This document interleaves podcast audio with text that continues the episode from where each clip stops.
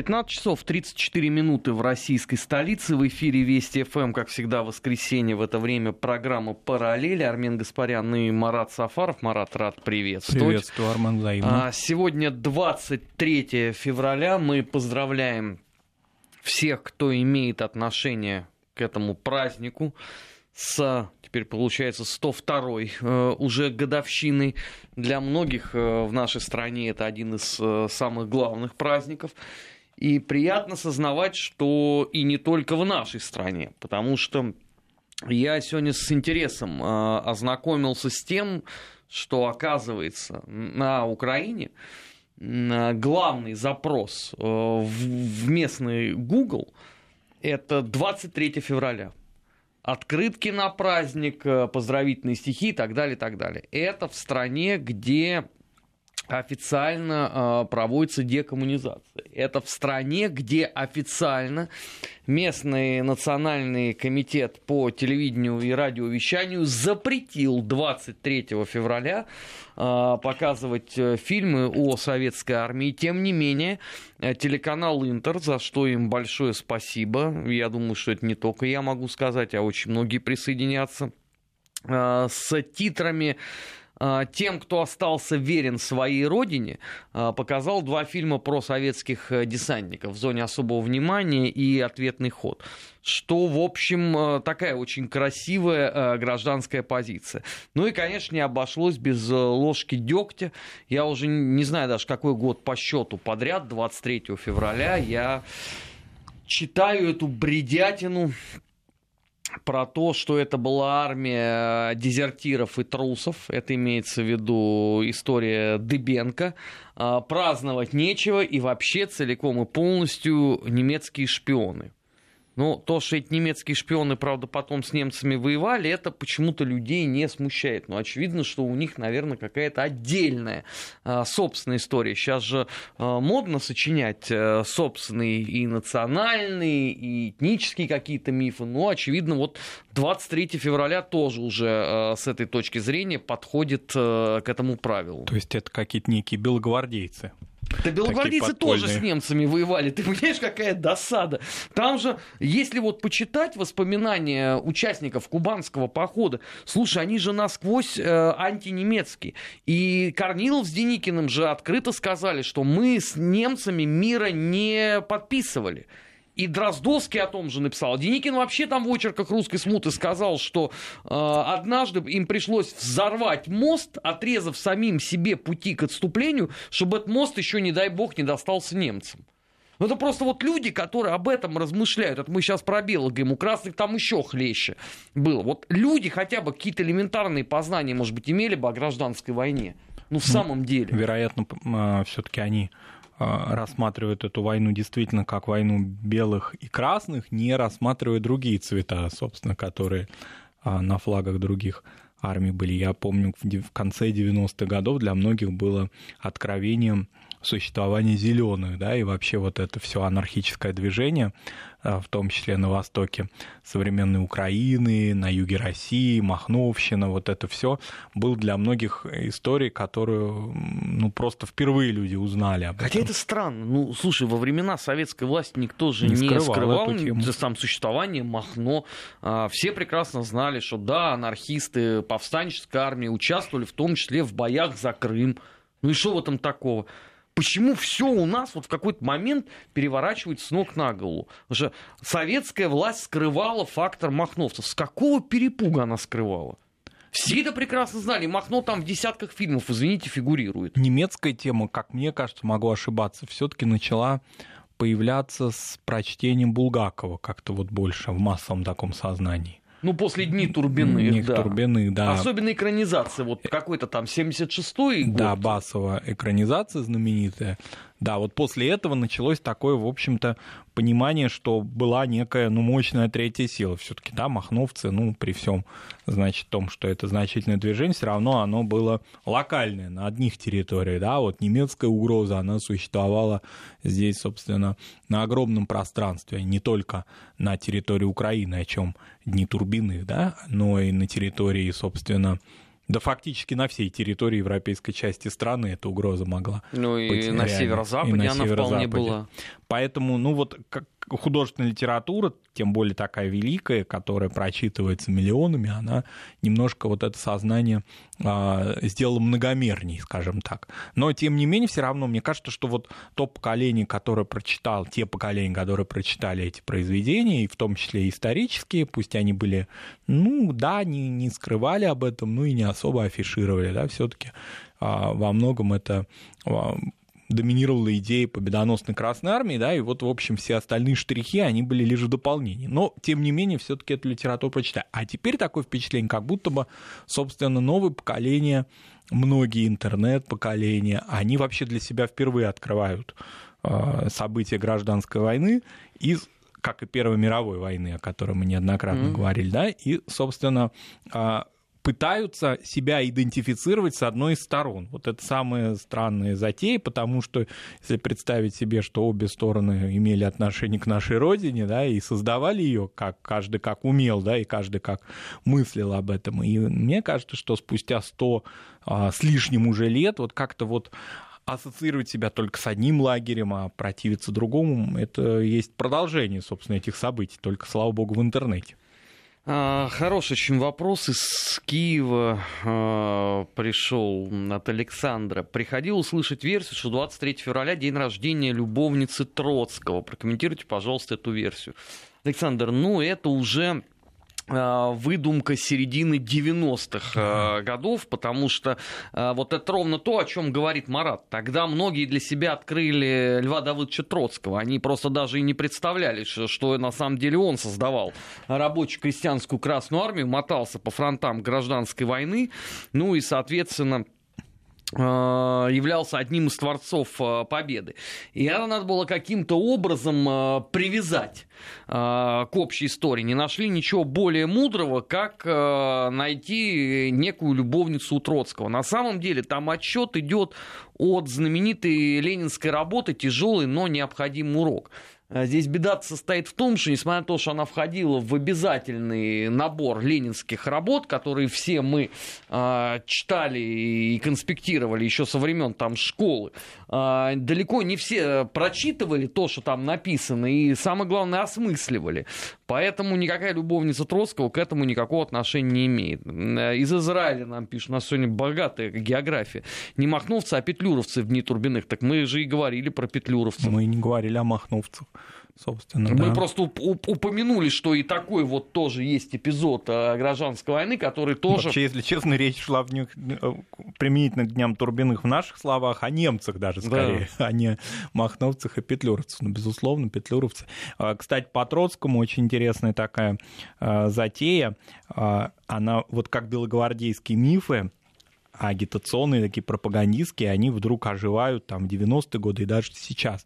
В замечательном маленьком уютном городке Свияжске под Казанью такая бытовала история о воздвигнутом там летом 1918 года памятник памятнике Иуде. Да. Отличная история, Это... я его безумно любил. Да, и, собственно, ну сейчас понятно гиды, которые работают, теперь это большой музей, очень такой активный, посещаемый и так далее, они, конечно, эту историю отрицают, и, э, собственно, кому интересно, может покопаться. Ну, если так в общих, очень кратких тезисах, то а, суть шла о том, что был большевик Юдин, а, там в Поволжье, собственно, он погиб. Троцкий действительно был в Свияжске, летом 18 года были похороны этого большевика Юдина, а там был, значит, датчанин некий, такой романтик, который примкнул к Красной Армии и ее, значит, сопровождал на ее фронтах. И он, значит, якобы не разобрался и подумал, что, значит, похороны большевика Юдина, кстати, латыша, они происходили, значит, э, в виде похорон Иуды. Я тебе могу больше того сказать. Я просто был участником этих обсуждений, еще это было лет, наверное, 15 назад. Потому что изначально-то все говорили о том, э, все еще неправильно перевели этого датчанина, да, да. и сначала думали, что это памятник сатане. Они нашли даже в каком-то архиве, э, э, господи, наброски э, скульптора. Выяснилось, что никакой сатаной там не пахнет. Э, поэтому вернулись на исходные. Вернулись, значит, к памятнику Иуды. Прошерстили э, всю эту прессу. Ну, это, это, это в чистом виде безумие. А начало, ты знаешь, откуда берется? Есть очень известная фотография, она на Западе гораздо больше известна, чем у нас, Феликса Эдмундовича Сдержинского у него странным образом кокарда перевернулась на кепке, образовав, по сути дела, такой некий пентакль. Из чего, значит, сделали неокрепшие умы выводы, что вот это, значит, откуда берется большевистское богоборчество, это потому, что они были сатанисты и вот носили на себе пентакли. Ну, я просто разводил руками, потому что вообще, когда вот люди об этом размышляют, ну, они хотя бы что-нибудь узнали бы о первых большевиках, ну, если их уже так вот волнует сатанизм, то хотя бы что-нибудь узнали по этому поводу. Может быть, э, в мозгах наступило просветление. Сейчас на несколько секунд прервемся и продолжим. Не переключайтесь. Вести ФМ. 15.45 э, в российской столице, параллели э, в эфире Вести ФМ. Э, есть тема, которую мы с Маратом хотели обсудить еще на прошлой неделе, но все у нас не дошли руки, но на этой неделе история продолжилась это связано с э, российскими учеными, ну, в частности, с историками, которые крайне недовольны а, теми условиями, в которых им надо существовать. А конкретнее всего речь идет о публикации научных статей. Да, поскольку существуют критерии оценки эффективности ученых, они были введены, научных вообще работников, которые были введены несколько лет назад, и фактически они а, очень жесткие, да, они требуют публикационной активности, нахождения этих публикаций не просто там в каких-то малотиражных сборниках, и, собственно, даже монографиям уже бой объявлен, поскольку монография, книга, она фактически дает ученому всего-навсего один балл, значит, этой публикационной активности, а необходимо публиковаться в журналах, находящихся в мировых рейтингах. Ну, совершенно понятно, что подавляющее большинство этих журналов англоязычные. Совершенно понятно, что подавляющее большинство из них завалены материалами со всего мира, и, собственно, а, публикация такого ученого из России, да, она будет длиться там, ну, несколько лет. Это будет приравнено, я думаю, к советской издательской вообще политике, да, когда 100%. часто книги переставали быть актуальными, поскольку пока они пройдут все, значит, круги различных рецензионных советов, а главное полиграфической базы, да, они уже начинали потихоньку устаревать, особенно если они посвящены были текущей ситуации. Так вот, здесь эта сложность возникла. И в результате, ну, понятно, для чего это нужно людям. Это людям нужно для того, чтобы, во-первых, а, им продлевали контракты на работе, потому что они в большинстве своем не э, бессрочные, да, потому что это надбавки и так далее, и так далее. То есть это жизненно необходимая история. И долгое время это было такое, ну, в общем-то, бурление среди профессионального сообщества, не выходившее наружу. Но вот теперь, когда появилось у нас новое э, правительство и появился новый министр образования и науки, собственно, появились же такие прямо коллективные обращения к нему со стороны отделений, в частности, Академии наук, например, отделений гуманитарных наук. И практически все гуманитарные институты, ну, начали это движение преимущественно, да, историки, а подключились уже и философы, ну, в общем, все гуманитарии просят а, эти критерии отменить потому что совершенно очевидно, что здесь дело не только в том, что зарубежные журналы завалены, значит, собственными а, учеными и материалами, которые свои, значит, оксфордские и кембриджские специалисты а, понаписали. Здесь речь идет и в определенной мере и об идеологическом давлении со стороны редакционных коллег зарубежных журналов, потому что... Там вы, есть очень сложная история. Вы написали, вот, допустим, ну, берем там период тот же самый, который мы сегодня обсуждали, гражданской войны, или период вообще связанный с советской историей, все равно так или иначе в этих журналах доминирует пусть такой некотором роде переработанный, но светологический подход ко всем этим событиям. Там есть рецензенты, и они вас будут, значит, мурыжить в течение многих лет а, различными, ну, может быть, не отклонят ее, да, статью, но, тем не менее, будут требовать ее очень существенной и, прежде всего, идеологической доработки. Тут беда-то состоит в том, что э, значительный пласт этих статей рискует вообще никогда не выйти. Потому что, например, а, очевидно совершенно, что если ты попробуешь пойти в разрез с постановлением э, Европейской комиссии по поводу события э, августа 1939 года, ну это все. Это могила сразу. Никто тебя публиковать не будет. Соответственно, например, там по поводу Прибалтики, да, 40 -го года. То же самое будет. Ну, ни одно научное Э, западное издание не будет э, публиковать э, взгляд России, который идет в прямое противоречие с мнением брюссельского обкома. Это надо очень точно для себя понимать. Соответственно, у нас с этой точки зрения в лучшем случае а, ученые будут просто отсекаться от этих публикаций, а есть гораздо более худшая история, что кто-то скажет, хорошо, значит, если для того, чтобы меня опубликовали, я получил этот балл, нужно скорректировать свою статью в угоду как бы а, сегодняшней идеологии, let it be, я не буду сражаться с ветряным мельницами, я это напишу. Там у нас что на выходе получится? Что у нас вот есть условно ученый, который работает в государственном э, учебном заведении, который получает зарплату из бюджета Российской Федерации, но публиковать он будет ровно то, что с восторгом будут принимать условно в Польше. Но это тогда все приплыли уже, ну, называется. Приплыли, и кроме того, надо учитывать, что все-таки подавляющее большинство журналов, которые посвящены России, они, опять же, ну, сейчас слово «советолог», может быть, оно неприличное уже, но будут говорить слависты, да? Суть не меняется от этого. Большая часть из этих, а, этих публикационных журналов, они имеют ярко выраженную направленность, да? Собственно, это ученики тех самых советологов, о которых мы прекрасно все знаем, которых мы прекрасно все знаем по а, идеологической борьбе с нашим государством, ну, скажем, в 70-е, 80-е годы. Там уж прям зубров, динозавров уже мало осталось, но тем не менее, собственно, они рулят этими журналами. В результате ты приходишь туда со своими какими-то наработками, а, законченными мыслями, посвященными, скажем, ну, допустим, да, вот возвращаясь к содержанию наших программ нацвопроса, да, связанных, например, с национальными отношениями в советском государстве. Тебе говорят, все это неправильно, у тебя имперская позиция, колониальная давай как, переделывай побыстрее. А правильная будет, условно, позиция озвучена еще Авторхановым там, да, в 60-х да. годах. И надо цитат, я думаю, туда напихать из Авторханова. Да, учитывая, что у нас эта книга как раз никогда не издавалась, ну, как-то, в общем, в общем, придется искать англоязычные аналоги. И в результате, значит, эту публикацию, которая, в общем-то, не соответствует, может быть, твоим моральным, значит, и этическим представлениям, а самое главное, научным а, взглядам, а, получишь на руки и пойдешь и, значит, заявишь в свой, свой отдел кадров или своему руководителю подразделения, я опубликовался. А, замечательно, вот тебе балл.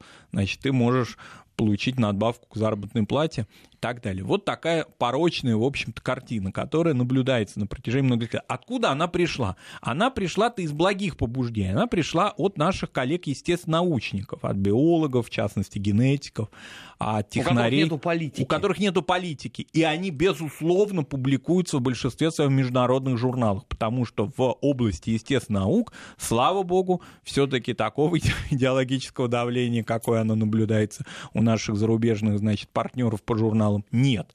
А, кроме того, там принята система коллективных статей. Там может быть по 7-8 соавторов, да, собственно, на них распределяются эти баллы.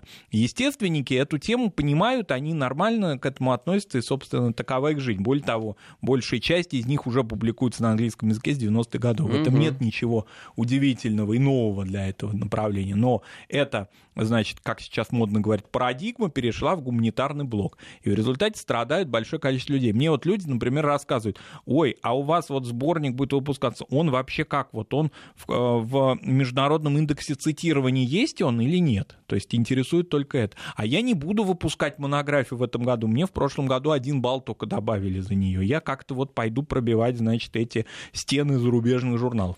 Вот такая вот идиотская ситуация сложилась. Но она на самом деле закономерна. А, это вот ровно то, Марат, о чем мы говорили, по-моему, с тобой если не на прошлый, то пару недель назад, что в результате не будет вообще ничего. Потому что до этого там э, эти монографии, э, пусть там тиражом 100 экземпляров, но, по крайней мере, ты их где-нибудь в Ленинке можешь отыскать и посмотреть хотя бы, да, вот этот э, свежий э, вклад наших ученых в гуманитарное познание. А теперь, значит, если им монографии писать не надо, сборники документов от них вообще никто не требует, я так понимаю, что за это баллы тоже не дают, отлично. То есть у нас будет просто зияющая пустота. Да, и надо будет, чтобы получить эту информацию в наш век интернета, да, необходимо будет пробиваться через фактически платные ресурсы, а, получать доступ к электронным версиям этих статей на английском языке. И, собственно, вот так мы будем узнавать о своей стране через, значит, платные зарубежные ресурсы, об истории нашей страны и о том, что пишут наши коллеги.